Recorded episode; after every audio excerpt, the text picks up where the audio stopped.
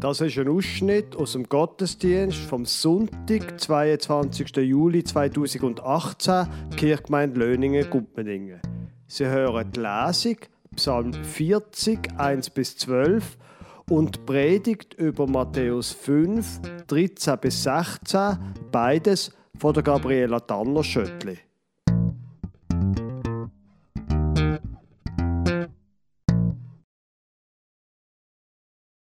Als Lesung hören wir einen Ausschnitt aus dem Psalm 40. Ich lese Ihnen Vers 2 bis 12 vor. Es ist ein Lied von David. Beharrlich habe ich auf den Herrn gehofft. Da wendete er sich mir zu und er hörte mein Schreien. Er zog mich aus der Grube, die mein Ende bedeutet hätte, aus Schlamm und Morast er stellte meine Füße auf festen Grund und gab meinen Schritten sicheren Halt. Ein neues Lied hat er mir geschenkt, lässt mich einen Lobgesang anstimmen auf ihn, unseren Gott. Viele Menschen werden sehen, was er für mich getan hat. Dann werden sie dem Herrn voll Ehrfurcht vertrauen. Glücklich zu preisen ist, wer sein Vertrauen auf den Herrn setzt und nicht hört auf die Stolzen, die vom richtigen Weg abweichen und nur allzu leicht zum Lügen bereit sind. Herr, mein Gott, wie oft hast du Wunder geschehen lassen, wie zahlreich sind deine Pläne, die du mit uns hast. Keiner ist wie du. Wollte ich alles erzählen, was du getan hast, ich könnte es gar nicht. Dazu ist es viel zu viel. An Schlachtopfern und Speiseopfern hast du kein Gefallen, aber du gabst mir Ohren, die offen sind für dich. Brandopfer und Sündopfer hast du nicht von mir verlangt. Da habe ich gesagt, hier bin ich, im Buch des Gesetzes ist von mir die Rede. Es erfüllt mich mit Freude zu tun, was dir, mein Gott, gefällt. Deine Weisungen trage ich in meinem Herzen. Vor der großen Versammlung habe ich verkündet, wie treu und wie gerecht du bist. Nichts konnte mich abhalten, davon zu reden. Herr, du weißt es. Dass du uns dein Heil schenkst, hielt ich nicht in meinem Herzen verborgen. Von deiner Treue und deiner Hilfe habe ich erzählt. Vor den Versammelten habe ich nicht verschwiegen, was für ein gnädiger und zuverlässiger Gott du bist. Du, Herr, wirst mir dein Erbarmen nicht entziehen. Deine Gnade und deine Treue werden mein ständiger Schutz sein. Amen. Liebe Gemeinde, ich habe letzte Woche mal wieder meine Gewürzschublade aufgeräumt und habe einmal mehr gestaunt, was für Gewürz ich überhaupt alles habe. Da hat es Kurkuma, Kreuzkümmel, Magentresse, Sandelholz, Tahina, Lebkuchengewürz, Anis, um nur einige zu nennen. Sie merken, alles eher spezielle Gewürze, die ich nicht gerade jeden Tag brauche. Die anderen sind nicht in der Schublade, sondern stehen an einem prominenteren Ort, griffbereit. Pfeffer, Paprika, Trocomare für meinen Mann und natürlich es Salz. Um Salz geht es unter anderem auch im heutigen Predigtext. Ich lese zuerst nur den ersten Teil vom Text, und zwar Matthäus Kapitel 5, der Vers 13. Dort sagt Jesus zu den Leuten, die um ihn herum sitzen, ihr seid das Salz der Erde. Wenn jedoch das Salz seine Kraft verliert, womit soll man sie ihm zurückgeben? Es taugt zu nichts anderem mehr, als weggeworfen und von den Leuten zertreten zu werden. Salz, klein und unscheinbar und doch nicht wegzudenken aus unserem Leben. Salz ist extrem vielseitig und hat ganz viele wertvolle Eigenschaften. Zum einen brauchen wir Salz für unseren Organismus, damit wir überhaupt leben können. Wir brauchen Salz, um unser Essen zu würzen. Und früher vor allem, aber auch heute noch, ist Salz sehr wichtig zum Speisen haltbar zu machen, zu konservieren und vor dem Verderben zu beschützen. Dann brauchen wir da bei uns Salz natürlich im Winter, um ein Eis aufzutauen. Und Salz hat auch eine heilende Wirkung. Es gibt noch viel mehr, wo man Salz dafür braucht. Für Kunststoffherstellung, zum Färben, zum Wasser enthärten. Die Liste ist fast endlos. Heutzutage ist es Salz sehr günstig zum Kaufen. Früher aber hat man im Salz auch weißes Gold gesagt. Es ist sehr wertvoll gewesen, wie es kompliziert und schwierig war, um das Salz überzukommen. Salz ist sogar als Zahlungsmittel eingesetzt worden.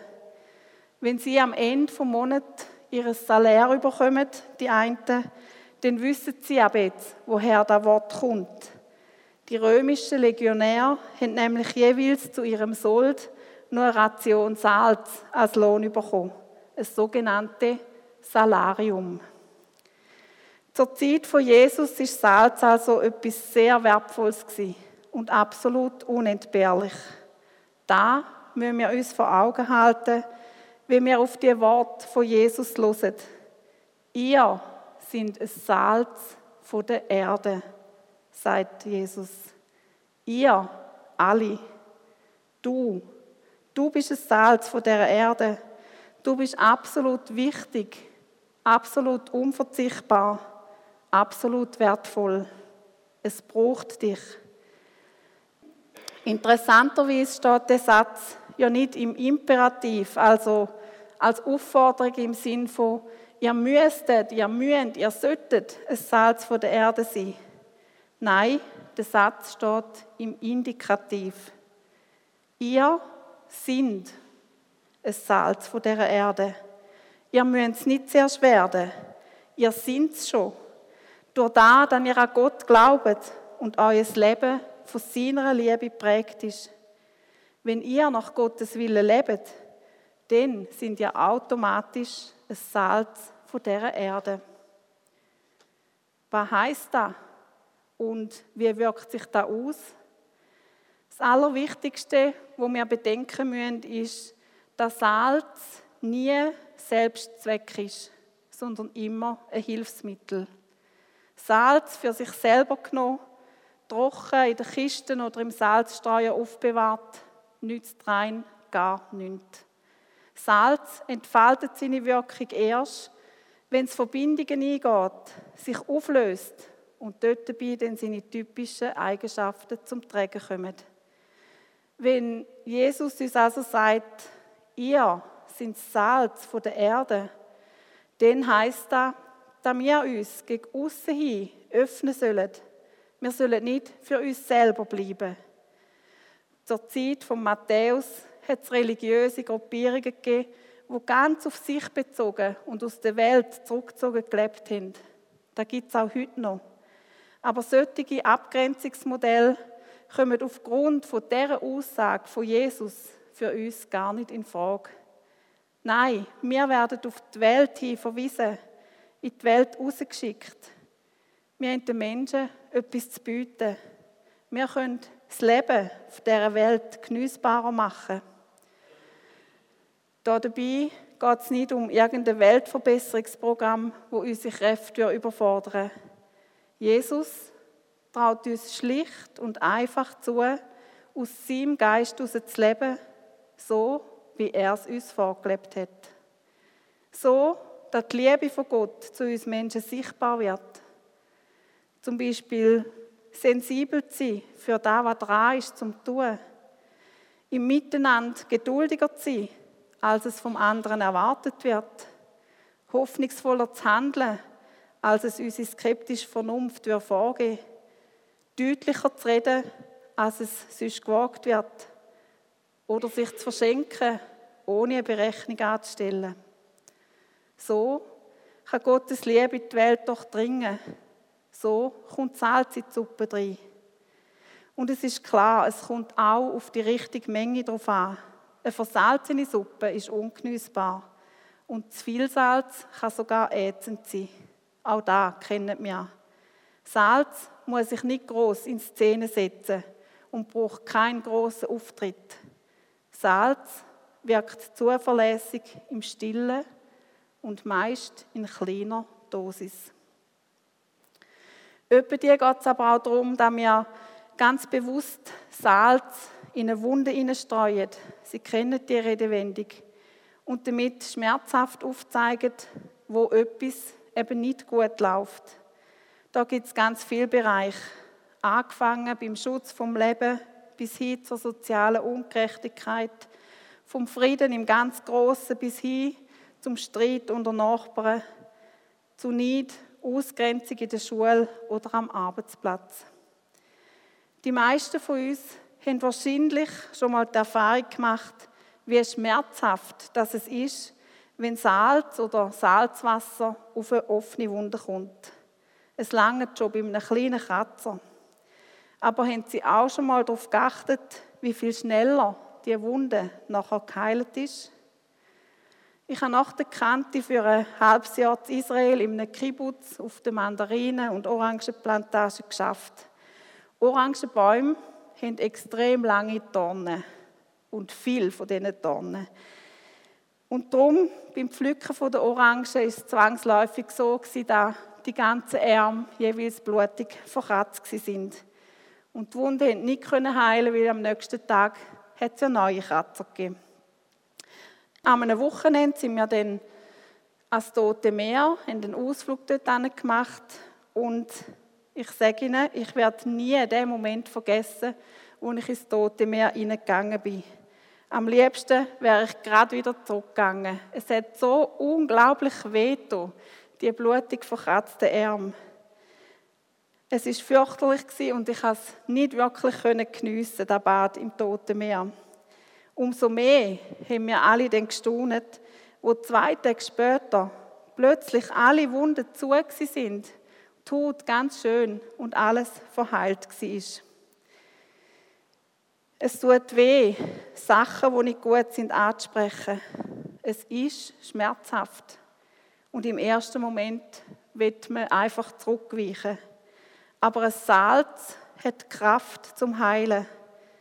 Ein Salz verhindert, dass sich die offene Wunde entzündet. Es reinigt und hilft bei der Wundheilung. Und darum sollen wir auch in diesen vielleicht manchmal nicht ganz einfachen, weil eben schmerzhafte Situationen ein Salz von der Erde sein und ganz bewusst Salz in die Wunden hineinstreuen. Eine dritte Eigenschaft von Salz, die der Zuhörer von Jesus auf jeden Fall vor Augen war, ist die vom Erhalten und Bewahren. Salz ist, wie gesagt, eines der wahrscheinlich ältesten Konservierungsmittel. Salz schützt vor dem Verderben, schützt vor dem Verfaulen. Salz kann im Zerfall der Welt entgegenwirken. Es kann die guten Werte schützen und bewahren. Und wir sind dazu aufgerufen, da dabei mitzuhelfen. Und manchmal braucht Gott uns vielleicht auch als Streusalz. Die Bedeutung hat zur Zeit von Jesus ja sicherlich nicht mitgeschwungen, dass in diesen Breitengrad kein Eis hat. Aber irgendwie ist es doch auch ein gutes Bild. Als Streusalz sind wir parat, uns von Gott in die Kälte dieser Welt streuen zu lassen. So, dass es Eis zwischen den Menschen auftaut und so, dass niemand auf seinem Lebensweg ausrutscht oder gar umkehrt. Aber da noch nebenbei. Bis jetzt haben wir es noch gar nicht vom zweiten Teil vom vorgelesenen Vers gehabt. Ich lese noch mal vor. Wenn, wenn jedoch das Salz seine Kraft verliert, womit soll man sie ihm wiedergeben? Es taugt zu nichts anderem mehr als weggeworfen und von den Leuten zertreten zu werden. Beim ersten Mal durchlesen habe ich gedacht, wieso sollte Salz seine Kraft verlieren? Salz kann doch gar nicht kaputt gehen. Salz ist Salz und bleibt Salz. Eine stabile chemische Verbindung haben wir mal gelernt. Aber was soll denn die Anmerkung da von dem Salz, wo zu nichts mehr zu gebrauchen ist? Ich habe dann ein nachgeforscht und habe herausgefunden, dass das Meersalz, wo man damals aus dem Mittelmeer oder eben aus dem Toten Meer gewonnen hat, natürlich nicht aus reinem Salz bestanden ist.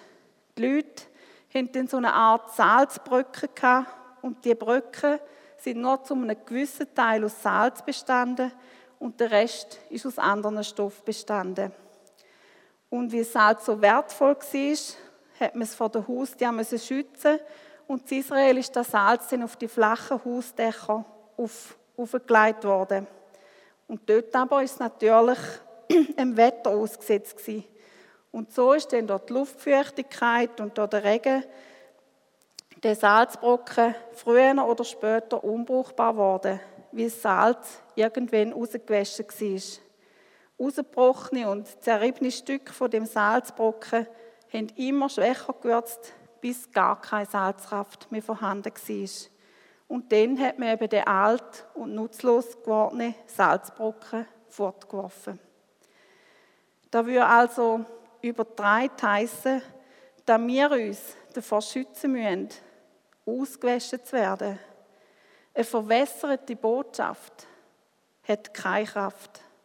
Ein Leben ohne erkennbares Profil ebenso wenig. Die Welt sucht klare Aussagen. Sie will wissen, woran sie ist. Die Welt braucht Kraft vom Salz und nicht ein paar ausgeschwemmte, undefinierbare Mineralstoffe. Wir können nicht nur ein bisschen Salz sein, da ist dann eben zu fad und schlussendlich nutzlos. So viel zum Salz. Weiter geht es im Text, wie Sie sicher alle wissen, mit dem Licht.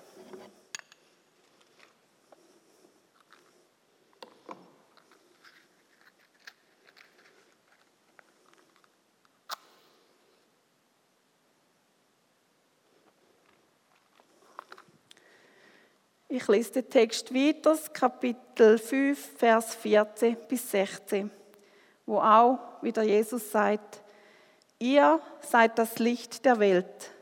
Eine Stadt, die auf einem Berg liegt, kann nicht verborgen bleiben. Auch zündet niemand eine Lampe an und stellt sie dann unter ein Gefäß. Im Gegenteil, man stellt sie auf den Lampenständer, damit sie allen im Haus Licht gibt. So soll auch euer Licht vor den Menschen leuchten. Sie sollen eure guten Werke sehen und euren Vater im Himmel preisen. Licht ist ebenso notwendig wie Salz. Licht schafft Orientierung. Licht erhält Dunkelheit. Im Licht sieht unser Leben und die Welt ganz anders aus als in der Dunkelheit der Nacht. Ein Licht, das nicht leuchtet, ist absurd. Ein Mensch, der an Gott glaubt und nichts von dem Licht von Gott ausstrahlt, ist es ebenfalls. Mich fasziniert an dem Bild vom Licht, dass es uns eigentlich ganz nach zu Jesus anzücht. Im Johannesevangelium sagt Jesus von sich selber, dass er das Licht der Welt ist. Und jetzt sagt er zu uns, Ihr seid das Licht der Welt. Wir leuchten also in der Dunkelheit dieser Welt weiter, weil sein Funke auf uns übergesprungen ist und uns entzündet hat. Licht braucht in dieser Welt an allen Ecken und Enden. Es kann bedeuten, dass wir zu den Einsamen, zu den Kranken, zu den Traurigen, zu den Süchtigen, zu denen, die sich wertlos fühlen oder zu denen am Rand der Gesellschaft angehen und dort mit unserem Licht einen Hoffnungsschimmer entzündet. Jesus selber hat uns genau da vorgelebt. Wir treffen ihn an bei den Zöllner, den Prostituierten, den Aussätzigen. Aber unser Licht soll auch leuchten in unserem Umfeld, bei den Nachbarn, in der Schule, im Verein, am Arbeitsplatz. Leider aber verbergen wir unser Licht oft. Wir machen aus unserem Glauben eine Privatsache. Allerdings entziehen wir damit der Welt da, was sie im Grunde genommen so dringend braucht. Die Menschen um uns herum brauchen uns. Auch wenn wir versagen, ihre Fehler machen, Jesus will trotzdem durch uns in die Welt hineinleuchten. Durch uns kann er mit seinem Licht und seiner Liebe die Welt und die Menschen bis in den letzten Winkel und bis ins dunkelste Eck erreichen. Wenn Jesus sagt, wir sollen unser Licht nicht unter ein Gefäß stellen, sondern es soll hell auf einen Leuchter gestellt werden, sodass es allen hell gibt, dann soll uns da in erster Linie Mut machen. Mut, dass wir im Alltag durchaus öfters durchblicken lassen, dass wir an Gott glauben und aus seiner Liebe leben. Oft zeigt sich das ja in kleinen und scheinbar unbedeutenden Situationen. Wie wir für jemanden einstehen, wo alle anderen darüber lästern. Wie wir auch mal nachgehen, obwohl wir eigentlich im Recht sind. Wie wir einander etwas zu lieb tun oder den ersten Schritt auf den anderen zu machen, wenn wir nicht nachtragend sind. Also ganz einfach, wenn wir so leben, wie es Jesus uns gezeigt hat. Das sind vielleicht nicht riesige Skiwerfer, die dann da aufleuchten, aber schon der Ski von einer ganz kleinen Kerze kann die Dunkelheit vertreiben. Und die Menschen um uns herum, die nehmen das wahr. Auch oder gerade die ganz kleinen Begebenheiten. Genau so können wir unser Licht vor den Menschen leuchten lassen. Dann sehen sie unsere guten Werke und sie werden erkennen, dass wir das nicht aus uns heraus tun, sondern dass wir abglanzt sind von Gottes Liebe. Liebe Gemeinde, ihr seid das Salz von der Erde, ihr seid das Licht von der Welt. Das sind und bleiben zentrale Aussagen von Jesus. Und eigentlich ist es ja auch ein Zuspruch. Jesus traut uns zu, Salz und Licht sein in dieser Welt. Aber es ist auch ein Anspruch, sich ganz hineinzugehen in diese Welt, uns in dem Sinn sogar auflösen zu lassen, wie es das Salz eben tut. Erst dann sind wir brauchbar zum Würzen, zum Bewahren, zum Heilen, zum Auftauen. Und es ist der Anspruch, unser Licht nicht zu verstecken, sondern selbstbewusst und doch bezogen auf Jesus leuchten zu lassen, sodass wir in dieser Welt innen sichtbar werden. Uns nicht zurückziehen, sondern Zeitgenossen sein und auch zeitgemäß leben. Aber auf Gottes Wort hören und seine Worte im Alltag umsetzen. Genau da ist es, was wir an dem achten Sonntag nach Trinitatis bedenken sollen. Genau da sind die Auswirkungen von unserem Glauben in unserem Leben. Ihr sind das Salz von dieser Erde und ihr sind das Licht von dieser Welt, sagt Jesus. Nicht mehr und nicht weniger. Amen.